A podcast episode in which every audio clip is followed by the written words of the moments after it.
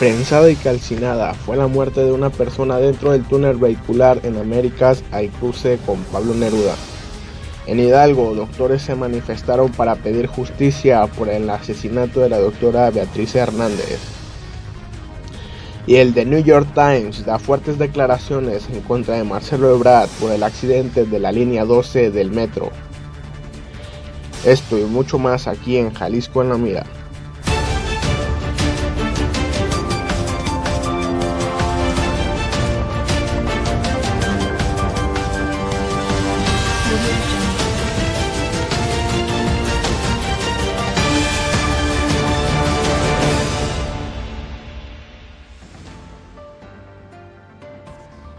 ¿Qué tal? Muy buenas tardes, feliz inicio de semana, hoy lunes 14 de junio del 2021.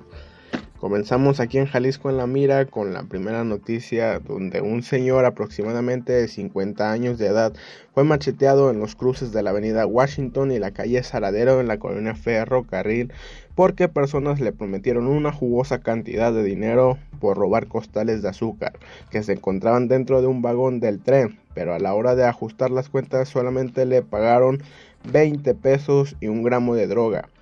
Ante la inconformidad se hicieron de palabras donde le propiciaron un machetazo en el cráneo. Según testigos, el ahora herido caminó por toda la avenida pidiendo auxilio y fue ahí mismo donde paramédicos del municipio de Guadalajara arribaron y le brindaron los primeros auxilios donde lo reportaron como grave pero estable.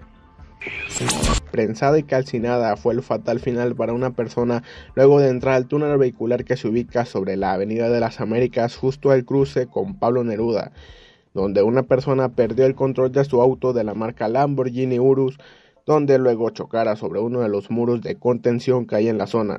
De acuerdo con los primeros peritajes, la persona falleció viajaba a una velocidad aproximada a los 200 kilómetros por hora. En una zanja fue encontrado el cuerpo sin vida de una mujer.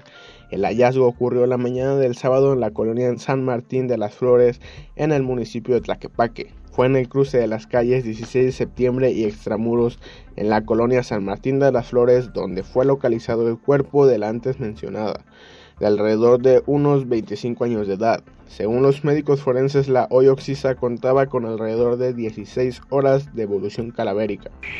La tarde del sábado se celebró la marcha del orgullo LGTB+, donde miles de personas se dieron cita para luchar en contra de la discriminación que sufren por parte de las personas homofóbicas. También por la falta de seguridad y de oportunidades por el simple hecho de no ser heterosexuales. También esta marcha se vio encabezada por personas que buscan a sus familiares desaparecidos por la inseguridad que hay en el estado. Esta marcha se dio inicio a las 14 horas del sábado en la glorieta de la Minerva y terminó aproximadamente a las 17 horas del mismo día justo en la Plaza de la Liberación. Después de 15 días de incertidumbre, cayó la casa al socavón que se ubica en Santa María Zacatepec en el estado de Puebla. Con 126 metros de diámetro, el socavón se tragó la casa junto para así seguir creciendo sin fin aparente.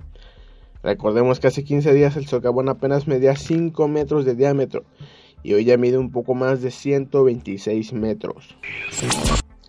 Médicos del Hospital General de Pachuca, donde la doctora Beatriz Hernández Ruiz hacía su residencia, realizaron una marcha de silencio en la capital de Hidalgo para exigir justicia por su compañera, que murió bajo la custodia del municipio del Progreso de Obregón y cuyo caso es investigado como un feminicidio. Asimismo, en la comunidad de presas en Tezontepec de Almada, de donde era originaria la joven de 29 años, familiares y amigos le dieron el último adiós con una ceremonia religiosa.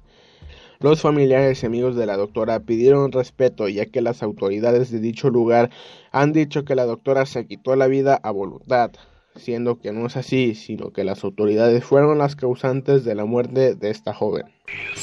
El representante del PRD ante el Instituto Nacional Electoral pidió al Consejo General de este órgano que se haga valer la ley electoral y sancione con la pérdida del registro al Partido Verde Ecologista de México por su conducta reiterada y sistemática de violar la veda en un proceso electoral, esta vez mediante la campaña propagandista en su favor a través de influencers en redes sociales. La multa para las personas podría ser de 283 mil pesos y para el Partido Verde podría ser de hasta de un millón de pesos y perder su registro como partido político. Por otra parte, el representante del Partido Verde Ecologista pide que dejen trabajar a las autoridades correspondientes. Por último, The New York Times sacó un artículo de investigación sobre la caída del metro en la línea 12 donde da como principales responsables al secretario de Relaciones Exteriores Marcelo Ebrard y al que alguna vez fue el más rico del mundo Carlos Slim, ya que fueron los encabezados de la construcción de la línea 12 y recalcaron que los materiales eran de muy mala calidad para esa construcción. Hasta aquí las noticias y que tenga un buen inicio de semana. Reportó para Jalisco la Mira José Macías.